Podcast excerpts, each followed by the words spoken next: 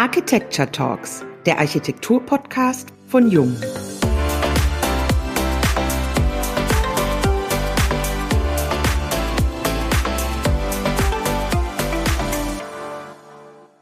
Modular und seriös.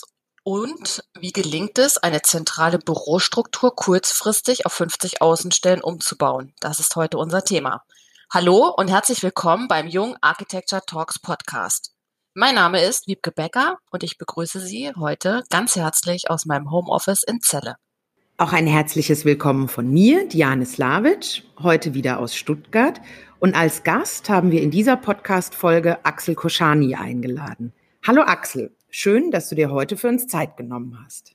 Hallo und guten Morgen. Ja, das habe ich sehr gerne gemacht und das ist in dieser Zeit gerade eine der angenehmsten Termine, die ich so habe.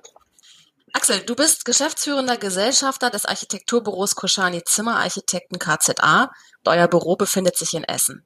Nach deinem Architekturstudium an der TH Darmstadt hast du einige Jahre in Delft gearbeitet, bevor du 1995 zusammen mit Wolfgang Zimmer als Partner in das Büro deines Vaters eingestiegen bist. Letztes Jahr habt ihr euer 60-jähriges Jubiläum gefeiert und wie ich aus deinen Erzählungen weiß, steht ja die nächste Generation in den Startlöchern. Ja, das ist wirklich ganz spannend. Äh, mein Sohn studiert in München, war witzigerweise auch ein Jahr im Austausch äh, an der Uni in Delft und startet jetzt seinen Bachelor und wir stehen in enger Verbindung und schauen mal, ob das äh, tatsächlich klappt, dass wir das Büro in die dritte Generation führen können. Ich wünsche euch da ganz, ganz viel Glück für und ich könnte mir vorstellen, dass das eine sehr, sehr spannende Zeit dann für euch gemeinsam wird. Zu euren Schwerpunkten gehören städtebauliche Quartierskonzepte und der Wohnungsbau. Zudem hast du dich in den letzten Jahren sehr intensiv mit dem Thema des modularen Bauens auseinandergesetzt. Welche Erfahrungen habt ihr dazu bis heute sammeln können? Das ist unglaublich vielfältig. Wir sind da vor fünf, sechs Jahren mehr durch den Zufall dazu gekommen, hatten uns vorher gar nicht so sehr damit beschäftigt sind da mit viel Engagement und unglaublicher Leidenschaft da eingestiegen äh, und haben ganz schnell festgestellt, dass das ein völlig anderer Prozess ist als das, was man aus dem konventionellen Bauen kennt. Also es ist eben nicht nur eine andere Bauweise, sondern die ganzen Planungs- und Entscheidungsprozesse sind völlig anders. Und wenn man am Anfang mit einer Truppe loslegt, die komplett aus dem konventionellen Bauen kommt, da ihre Erfahrung gesammelt hat, sowohl auf Bauherrenseite, auf Firmenseite, aus Planerseite, dann ist da erstmal ganz schön viel zu lernen. Und in der Umsetzung hat man hinterher gemerkt, ähm, es war, ist sehr hoher politischer Druck dahinter. Das Thema Wohnungsmangel spielt eine große Rolle. Damit musste es das bezahlbare Wohnen sein. Das hat in den Ergebnissen nicht immer, naja, sagen wir mal, zur wirklich herausragenden Architektur geführt, weil der Kostendruck sehr groß war. Die Erwartungshaltung am Anfang, Geld zu sparen durch das Bauen modularer serieller Teile, war deutlich zu hoch, als es dann wirklich umsetzbar war. Ähm, also es war ein nicht einfacher Start, aber es macht bis heute wahnsinnig viel Spaß und es bringt vor allen Dingen die gesamte Bauwirtschaft, die doch noch sehr tradiert ist in ihren ganzen Strukturen und der Art, die Dinge umzusetzen, einen frischen Wind, den wir auch für absolut notwendig erachten. Welche Vorteile bietet das modulare Bauen aus Sicht der Architekten für dich? Das fängt an mit dem gesamten Projekt Management der gesamten Projektsteuerung, die völlig anders ist, ähm, die Prozesssteuerung, die völlig anders ist als bei konventionellen äh, Projekten, äh, Aufsetzen von Terminschienen, Entscheidungsprozesse. Äh, das ganze Thema agile Prozesse spielt da eine große Rolle, denn also der ganze Vergleich mit, der Thema, mit dem Thema Autoindustrie hinkt an vielen Stellen, wo er nicht hinkt, ist, ist an der Stelle, wenn du dein Auto bestellst und diverse Schleifen gedreht hast und entschieden hast, wie es nun werden soll, und dann sagt der Verkäufer, der soll es jetzt sein. Dann sagst du ja, dann drückt er auf Enter, dann geht das Ding in die Produktion. Und zwischendurch zu sagen, ich hätte doch lieber den Kombi statt des Cabrios, wird schwierig. Und äh, genauso ist es bei den Herstellern, wenn einmal der Prozess läuft der Produktion, dann ist dieses ganze klassische konventionelle Änderungsmanagement, das zerschießt einfach den Prozess. Also das ist ganz spannend. Ähm, sehr spannend ist es, sich mit dem Thema BIM und äh, 3D-Modeling auseinanderzusetzen, weil es einige Hersteller gibt, die da auch schon sehr weit sind. Also wie bekomme ich die Architektenplanung in die Produktion übertragen? Ähm, und es ist die ganze Auseinandersetzung mit dem Entwurfsprozess. Wir lernen ähm, vom Großen ins Kleine zu arbeiten in der Regel. Und jetzt haben wir angefangen zu sagen, wir böses Architektenwort, wir konfigurieren erstmal aus einzelnen Bausteinen eine Wohnung ohne dass wir wissen, wie das Haus aussieht. Und dann konfigurieren wir eine Haustypologie und wissen aber eigentlich auch noch nicht so ganz genau, wie das eigentlich aussieht. Also der, der ganze Prozess, wie ich an so eine Aufgabe herangehe, ist ein völlig anderer. Wenn man das aber überlagert mit den Erfahrungen, die man bisher gemacht hat im konventionellen Bereich, unglaublich bereichernd. Und ähm, man könnte ja meinen, wir sind ja sehr stark auch kritisiert worden, wer unseres Engagements, so wo bleibt die Kreativität, ähm, dass sich so die jungen Architekten dagegen wehren würden bei uns im Haus. Ganz im Gegenteil, das war die ganz junge Truppe der 30-Jährigen, die mit unglaublich viel Engagement sich auf diese Systematiken gestürzt hat, Tools, Bausteine entwickelt hat, wie man sowas machen kann. Ähm, also sehr spannend. Und es hat uns echt weitergebracht als Büro. Also über das reine modulare Bauen hinaus war es für unsere gesamten internen Prozesse, äh, ist es sehr, sehr bereichernd, sich damit auseinanderzusetzen. Das klingt äh, wirklich ähm, super spannend, was du da gerade geschildert hast. Du hast in einem der Gespräche mal das Thema modulares Bauen als Gratwanderung zwischen Tristesse in Serie und Haute Couture vom Band bezeichnet. Ein Teil der Dinge hast du gerade schon angesprochen, aber wie konkret verändern sich die Planungsabläufe und äh, gibt es da auch gestalterische Herausforderungen, wo du sagst, da stoßen also, wir vielleicht an Grenzen? Dieser Begriff der, der Balance, der Gratwanderung zwischen Tristesse in Serie und ähm, der Haute Couture vom Band beschreibt im Grunde genommen die Chancen und Risiken, äh, die damit verbunden sind, die ich aber letztlich beim konventionellen Bauen ja ähnlich habe. Also äh, bei den ganzen Bauhaus-Surrogaten, die uns Land auf Land ab begegnen, die haben ja teilweise auch schon was von Serie. Und ähm, mit Blick auf das Thema Tristesse, also architektonische Freude, lösen die ja dann auch nicht immer aus. Also deswegen trennen wir immer, wenn wir darüber reden und für das Thema modular seriell werben, zwischen Gestalt und dem Thema Bauweise. Wir reden erstmal nur von einer Bauweise. Die ist überhaupt nicht direkt verbunden mit gestalterischen Qualitäten. Die Gefahr, die aber entstanden ist, ist entstanden durch ähm, den Umstand, dass nun modulares Bauen vor allen Dingen auch politisch ja gepusht wurde im Zusammenhang mit Wohnungsmangel und dem viel zitierten bezahlbaren Bauen, äh, was immer bezahlbar ist. Ich sage ja immer auch, die Villa in Blankenese ist bezahlbar, aber halt nur für andere. Also im Grunde genommen geht es um preisgünstigen Wohnungsbau, also niedrige Kosten, niedrige Mieten. Ähm, das schränkt natürlich dann auch irgendwo am Ende bei aller Fantasie der Architekten die Gestaltungsmöglichkeiten ein. Und das hat dazu geführt, dass in den ersten Jahren, na sagen wir mal, die seriell modular gebaute Realität architektonisch eher belanglos war. Das betrifft auch Projekte, die wir gemacht haben, gar keine Frage. Also wir sehen da auch noch ganz klar Luft nach oben. Und ähm, das führt natürlich dazu, dass eine Bauweise, die eh ein schlechtes Image hat, eben Tristesse in Serie, das war das Statement meines Verbandes, des BDAs, nach dem Wettbewerb des GDWs, ähm, oder Platte 2.0, auch gerne genommen, äh, führen natürlich solche zu Recht auch diskutierten Ergebnisse zu Diskussionen, die dem modularen Bauen als Bauweise der Serialität erstmal Unrecht tun.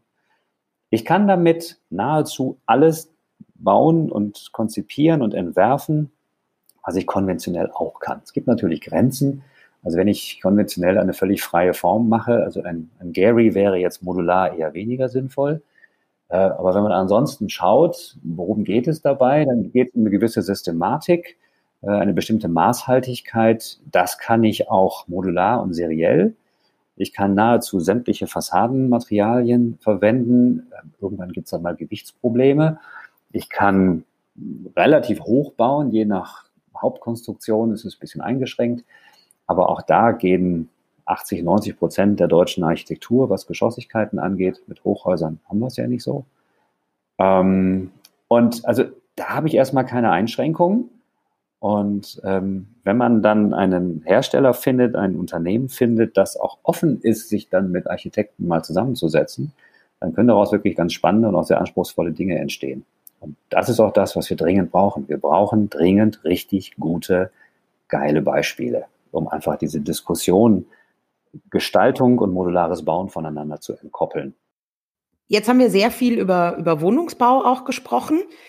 Gibt es denn noch weitere Gebäudetypen, die du als Architekt im Bereich des modularen Bauen siehst oder für besonders sinnvoll erachtest? Und was braucht es aus deiner Sicht, damit das modulare Bauen zukünftig auch gut gelingt und schöne Ergebnisse hervorbringt? Also zum einen muss man dann nochmal genau schauen, wie man so Begrifflichkeiten definiert. Wenn man darüber spricht, gibt es solche und solche Definitionen, also seriell. Die Serie ist noch nicht unbedingt das Modul und dann noch das Raummodul. Also wenn wir vom Raummodul, wirklich von der dreidimensionalen zu stapelnden, zu addierenden, additiv zu verwendenden Konstruktion sprechen, ähm, beim modularen Bauen, dann ist es natürlich, es ist alles das, wo ich eine sinnvolle Wiederholung habe. Also das bedeutet, ähm, das sind ja heute schon und schon lange, und da redet auch keiner mehr drüber, und da gibt es auch ganz tolle Beispiele, das Thema Kitas, das Thema Schulen, ähm, Kliniken, äh, Büro. Äh, da wird modulares Bauen schon seit vielen Jahren sehr erfolgreich verwendet. Ich glaube, viele wissen auch gar nicht dann, dass es modular gebaut wird. Da fehlt also auch diese ganze Diskussion darüber. Äh, und also da kam das Thema Tristesse in Serie noch nie. Und ähm, da gibt's das schon lange, aber ich weiß, Firmen wie Alho zum Beispiel, die machen auch OP-Säle für Krankenhäuser und setzen die während laufenden Betriebs irgendwo ins vierte Obergeschoss auf ein Krankenhaus. Also da geht ganz viel. Die Einschränkung macht sich eher fest an der städtebaulichen Situation. Ähm, kann ich modular die richtige Antwort geben und komme ich komme ich da überhaupt hin? Also kann ich da mit meinem Laster hinfahren und meinen Kran aufbauen, um das Ganze hinzustellen? Das sind dann eher so Fragen, die ich halt beim konventionellen Bauen nicht habe und die man als erstes mit überprüft. Und Qualität, ja klar, ich brauche zum einen Planer und Architekten, die damit umgehen können und wollen und Spaß dran haben. Ich brauche einen Bauherrn, der einen Anspruch hat. Ähm, und wenn ich dann einen Hersteller habe, der da auch Spaß dran hat, dann kann ich mit einer modularen Bauweise genauso gute, anspruchsvolle Architektur machen wie konventionell auch. Also das, ich, ich lasse mich halt, ich muss mich auf andere Prozesse einlassen wollen. Ja, ich muss als Bauherr akzeptieren, wenn ich irgendwann gesagt habe, jupp, so soll es werden, dann stehe ich daneben und gucke zu, wie die Module vom Band laufen. Und wenn ich dann sage, ah, vielleicht doch die grüne statt der blauen Fliese, dann störe ich halt den Prozess und ähm, dann wird es teurer und es dauert länger. Ähm, aber wenn ich mich darauf einlasse, also wenn ich eine, eine Runde zusammenkriege von Leuten, die Spaß haben und neugierig sind, ähm, kann ich damit genauso richtig gute Projekte machen, die es ja nun auch schon gibt, äh, wie konventionell. Du hast uns jetzt sehr schön schon den Prozess erläutert, was, glaube ich, auch nochmal ein ganz, ganz spannendes Thema ist. Ihr habt euch ja sehr analytisch auch mit den Werkstoffen auseinandergesetzt, nämlich Holz, Stahl und auch Stahlbeton. Welche Vor- und Nachteile seht ihr in den Werkstoffen? Also es gibt nach unseren bisherigen Erfahrungen nicht den einen Sieger oder den einen Verlierer. Jedes Material hat seine Vorteile, hat seine Stärken. Ähm, je nachdem, für welches Projekt, an welcher Stelle, mit welcher Zielsetzung. Ähm, deswegen ist das gar nicht so einfach zu beantworten. Es gibt so ein paar technische Dinge, aber selbst die kann man nicht verallgemeinern. Also bei den, bei den Preisträgern des GDWs gibt es zum Beispiel zwei Unternehmen, ähm, die mit Beton arbeiten, aber völlig unterschiedliche Herangehensweisen entwickelt haben. Das ist einmal die Firma Bögel und die Firma Lehner. Und ähm, die Firma Bögel ist einen Weg gegangen, ähm, das Ganze zu bauen, übrigens mit einem unfassbar beeindruckenden, dafür neu konzipierten Werk. Das äh, wirklich sehr sehenswert ist, wie das gemacht wird, wie die das in diesem Werk produzieren. Ähm, wie man solche Module baut, sind dadurch aber in ihrer Maßlichkeit relativ eingeschränkt. Also es gibt eine Breite und es gibt zwei Längen und daraus muss das Ganze konfiguriert werden. Firma Lena baut die völlig anders und äh, hat damit ganz andere Möglichkeiten, Modulmaße zu erzeugen. Ansonsten kennen wir das im Grunde genommen nur von den Stahl- und von den Holzbauern. Und, äh, das ist das, warum wir in der letzten Zeit ähm, sehr viel auch mit Stahl gebaut haben und zusammengearbeitet haben, weil die Stahlbauer einfach völlig frei darin sind, ähm, ihre Module zu bauen bis zu 21 Meter Länge und äh, weil das einfach in Deutschland noch auf den Laster passt. Die Brücken sind das Höhen, äh, die Höheneinschränkung und äh, das in der Breite geht es sehr weit.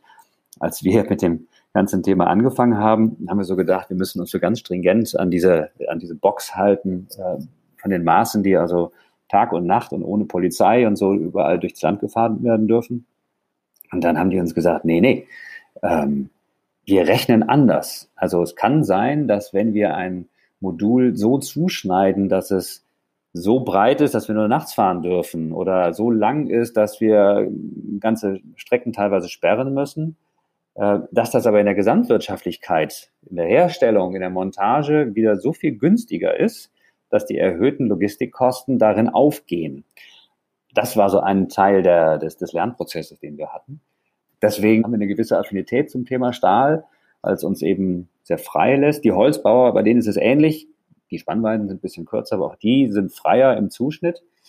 Da haben wir das Thema Brandschutz nach wie vor in Deutschland. Ähm, es brennt jetzt zwar nicht mehr in allen Bundesländern unterschiedlich, aber noch in vielen. Äh, aber so langsam kriegen wir eine Vereinheitlichung. Ähm, ja, es ist unglaublich. Also in Bayern brennt es schon seit vielen Jahren ja völlig anders als in Nordrhein-Westfalen. Und ähm, aber auch das das fängt sich gerade an, so ein bisschen einzupegeln. Nein, also Spaß beiseite. Die Holzbau hat natürlich die große Stärke des Images. Ja, also Holz, für die meisten hat es dann sofort sehr großen ökologischen Faktor und Vorteil. Die, die Schweizer und die Österreicher vor allen Dingen sind sehr, sehr stark in dieser Hinsicht, sind auch viel weiter äh, in, der, in der Konzeption ihrer Firmen, also sehr viel professioneller aufgestellt als in Deutschland. Das, in Deutschland ist das Holzbauthema zieht jetzt nach. Da sind die Beton- und die Stahlhersteller sehr viel weiter. Ähm, und es ist einfach, es, wir lernen von allen dreien und ähm, manchmal geht man halt dem Stahlbauer ein bisschen auf den Keks und sagt aber, die Holzbauer können, aber das könnt ihr das nicht auch. Und umgekehrt, und meistens wird dann erstmal mit den Augen gerollt, aber am Ende gibt es dann meistens so ein, ach, also ganz so wie der Holzbauer können wir nicht, aber wir könnten zum Beispiel so. Und dann gibt es plötzlich schon wieder eine andere Möglichkeit, etwas umzusetzen. Seit Anfang März stehen wir alle, besonders aber auch Büros und Unternehmen vor wirklich gänzlich neuen Herausforderungen. Corona. Was bedeutet das für ein Büro wie KZA mit knapp 80 Mitarbeitern, von jetzt auf gleich die zentrale Bürostruktur verlassen zu müssen und nahezu 50 Außenstellen bilden zu dürfen? Magst du uns erläutern, wie ihr das realisiert habt? Was habt ihr da gemacht?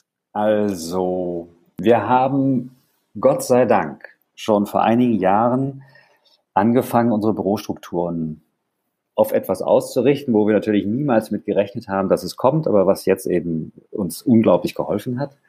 Äh, zum einen haben wir Arbeitszeitmodelle eingeführt, die sich von der klassischen Kernarbeit irgendwann zwischen neun und nachmittags um, weiß ich nicht, vier, äh, völlig getrennt haben und äh, nahezu 24-7 es den Mitarbeitern ermöglicht haben zu arbeiten. Also ein bisschen eingeschränkt ist es schon, aber also wir haben ein Arbeitszeitmodell seit drei, vier Jahren, wonach jemand seine acht Stunden so in den Tag legen kann, dass immer unter der Voraussetzung, dass das Projekt es hergibt, also das Projekt, äh, seine Anforderungen, Team, Fachingenieure, Bauherr und so haben natürlich Priorität in der Entscheidung. Aber ein Mitarbeiter kann seine acht Stunden so in den Tag legen, dass mindestens vier in die alte Kernarbeitszeit fallen. Also sagen wir mal, es kann jemand morgens um fünf anfangen und ist um ein Uhr fertig und hat dann eben so die Zeit von neun bis zwölf. Es kann aber auch jemand, der sagt, boah, nee, komm mir nicht mit morgens im Büro. Ich komme um elf und bleib dafür bis um sieben. Und wir haben tatsächlich beides. Ähm, wir haben eine Mitarbeiterin, die schlägt hier morgens um fünf Uhr auf. Ihr Mann macht Schichtdienst, ist sowieso keiner da. Die Kinder sind groß genug, um selber aufzustehen. Dann macht ihr ihre acht Stunden, ist begeistert davon, davon drei Stunden in völliger Ruhe und Konzentration arbeiten zu können, geht um eins nach Hause, um halb zwei kommen ihre Kinder und sie hat also noch ein völlig normales Familienleben und könnte sonst gar nicht 40 Stunden in der Woche arbeiten. Also diese Flexibilität hilft uns jetzt natürlich unglaublich mit Blick auf äh, mobiles Arbeiten zu Hause, weil wir natürlich auch Mitarbeiter haben, wo beide äh, Partner gegebenenfalls im Homeoffice sitzen, wo es Kinder gibt, die gerade nicht betreut werden, wo also völlig neue Organisationsherausforderungen äh, zu Hause stattfinden, wo auch gar nicht die Räumlichkeit da ist. Also da teilen sich dann zwei den Küchentisch, weil es gibt nicht das Arbeitszimmer. Und man kann auch nicht einfach ins Kinderzimmer gehen, weil die Kinder sind ja froh, wenn sie auch ein bisschen was haben. Also das ist das eine, was uns sehr geholfen hat. Und das andere ist, dass wir das Team eben, um mobiles Arbeiten zu ermöglichen, in den letzten drei, vier Jahren komplett mit entsprechenden High-End-Laptops ausgestattet haben so dass wir wirklich von einem auf den nächsten Tag ins mobile Arbeiten umschalten konnten. Und da wir eben einige, nicht 50, aber einige Mitarbeiter hatten, die schon äh, die Erfahrung haben, mobil zu arbeiten waren das natürlich auch die, die dann so als Informationsgeber und Hilfesteller für all ihre Kollegen da waren. Ähm, und ansonsten haben wir einfach ein unfassbar großartiges Team, was sich dann eben bei Ikea noch den kleinen Schreibtisch bestellt hat, um irgendwie eben nicht am Küchentisch zu sitzen und äh, sich einzurichten. Ähm, also so gesehen war das im Vergleich zu manchen Kollegen, die echt gerungen haben und sich überhaupt erstmal darauf einstellen mussten, etwas, wo uns die Entscheidungen der letzten Jahre sehr geholfen haben. Und das läuft richtig, richtig gut. Und auch die Kommunikation läuft gut. Und äh, es geht alles über Teams. Und ähm, ich sitze irgendwie jeden Tag mehrere Stunden in irgendwelchen Videokonferenzen und das Einzige, was da nicht funktioniert, ist, am Schluss eines Gesprächs über eine neue Konzeption zu sagen, so, jetzt drucken wir mal alles aus und hängen es an die Wand. Das fehlt mir so ein bisschen. Äh, aber ansonsten, ich, ich kann ja, ich kann darüber in Pläne hinein, ich kann zeigen, worum es geht. Ich könnte sogar drin rummalen, wenn ich es denn könnte. Das läuft richtig gut und das wird auch unser Arbeiten nach Corona sicherlich verändern. Jetzt hast du wunderbar beschrieben, wie das bei euch innerhalb des Büros läuft und wie der Büroalltag auch trotz dieser außergewöhnlichen Situation aussieht. Welche Herausforderungen gibt es denn aktuell bei der Kommunikation mit den Projektpartnern? ähm, es gibt die, die sind genauso weit wie wir. Das läuft super. Dann gibt es die, die sind völlig überrascht und ähm, stellen dann fest, dass man, dass ein Laptop zwar eine Kamera hat, aber der normale PC am Schreibtisch nicht. Und ähm, äh, also da, dann hat man die, die sind technikaffin, und wenn ich denen den Link von Teams schicke, habe ich die dann auch relativ schnell da. Und dann gibt's die, wo ich in anderen Bereichen auch selber zugehöre, aber da habe ich es hingekriegt. Die brauchen dann jemanden, der ihnen halt das Bild auf den Bildschirm bringt. Das war aber im Grunde genommen auch nur, ja, weiß ich nicht, wirklich in der ersten Woche. Und äh, es war verblüffend, überraschend und wie ich finde auch ganz toll zu sehen, wie sich nahezu alle, mit denen wir zu tun haben, binnen einer Woche darauf eingestellt haben, äh, wie immer es dann auch war. Die Headsets waren da, die Kameras waren da, die Akustik war plötzlich da. Ähm, und ähm, der eine oder andere hat dann auch relativ schnell den Knopf entdeckt, womit man bei Teams ja den Hintergrund diffus stellen kann. Ansonsten haben wir viele Dinge kennengelernt, wie es zu Hause aussieht. das könnte, das könnte für den einen oder anderen auch eine Herausforderung gewesen sein, so im Nachhinein. Ähm, nein, also es geht gut, es geht mit Fachingenieuren gut, es, es geht mit Bauherren gut. Ähm, ich würde mal sagen, die letzten zwei Wochen überhaupt keine Probleme und mit, wer eben keine Kameras hat, auch mit Behörden, ist es dann eben auch rein die Tonspur, über die kommuniziert wird. Also es gibt zurzeit keinen Grund, warum ein Projekt nicht läuft, ähm, der irgendwie mit Kommunikation oder Abstimmung zu tun hätte. Glaubst du, dass sich die Kommunikation zukünftig, also auch nach Corona, verändern ja, wird? Da denken wir viel drüber nach. Also sowieso, ne, was passiert nach Corona? Ähm, und äh, natürlich wird man zum einen wieder auf die Straße stürmen und sich freuen, dass man jemanden wieder unbefangen in den Arm nehmen kann. Und aus meinem Team kommt ein verstärktes, wir wollen wieder ins Büro und mir fehlen die Kollegen und äh, mir fehlt der Weg zur Kaffeemaschine, also der etwas längere als zu Hause. So dass das sicherlich erstmal so, so ein Nachholen von, von Nähe sein wird. Dahinter steht aber sicherlich die Erkenntnis, häufiger darüber nachzudenken, wie gerade das Thema Besprechung und Kommunikation, Abstimmung, auch Geschäftsreisen in Zukunft zu organisieren ist. Also muss ich tatsächlich mit drei Leuten nach Süddeutschland äh, potenziell irgendwo übernachten, weil die Zugverbindungen einfach sonst es nicht herlassen, an einem Tag hin und zurück zu fahren. Äh, wenn ich mit dem gleichen Bauherrn äh, drei Videokonferenzen gemacht habe und wir gemeinsam festgestellt haben, äh, ging prima. Ja, und ich muss nur noch wirklich hin, wenn ich dann da größere Pläne aufhänge oder zur Präsentation oder so. Das wird sich verändern, das glaube ich schon. Ähm, auch bei uns im Büro selber wo wir vorher immer die Diskussion hatten, muss so eine Besprechung stattfinden, muss man dafür da sein, müssen da alle dran teilnehmen. Auch da wird sich bestimmt was verändern. Möglicherweise geht es dahin, dass, weiß nicht, drei, vier wirklich zusammensitzen und potenziell noch ein, zwei irgendwie zugeschaltet werden.